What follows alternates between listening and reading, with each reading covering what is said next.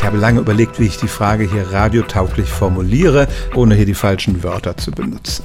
Aber vielleicht ist es Ihnen auch schon mal aufgefallen, wenn wir gleichzeitig den Drang zu einem kleinen und zu einem großen Geschäft empfinden, dann kann man das kleine Geschäft erledigen ohne das große, aber nicht umgekehrt. Sowohl unser Darm als auch unsere Harnröhre haben einen Schließmuskel, sowohl bei Männern als auch bei Frauen.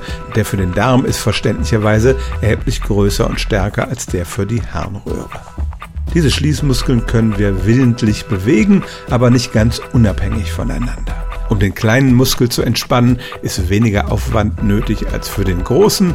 Deshalb geht das relativ unabhängig davon. Sobald wir aber zum großen Geschäft übergehen, müssen wir die gesamte Beckenbodenmuskulatur entspannen. Und dann ist es einfach physiologisch nicht mehr möglich, diesen kleinen Muskel anzuspannen und damit die Harnröhre abzudichten.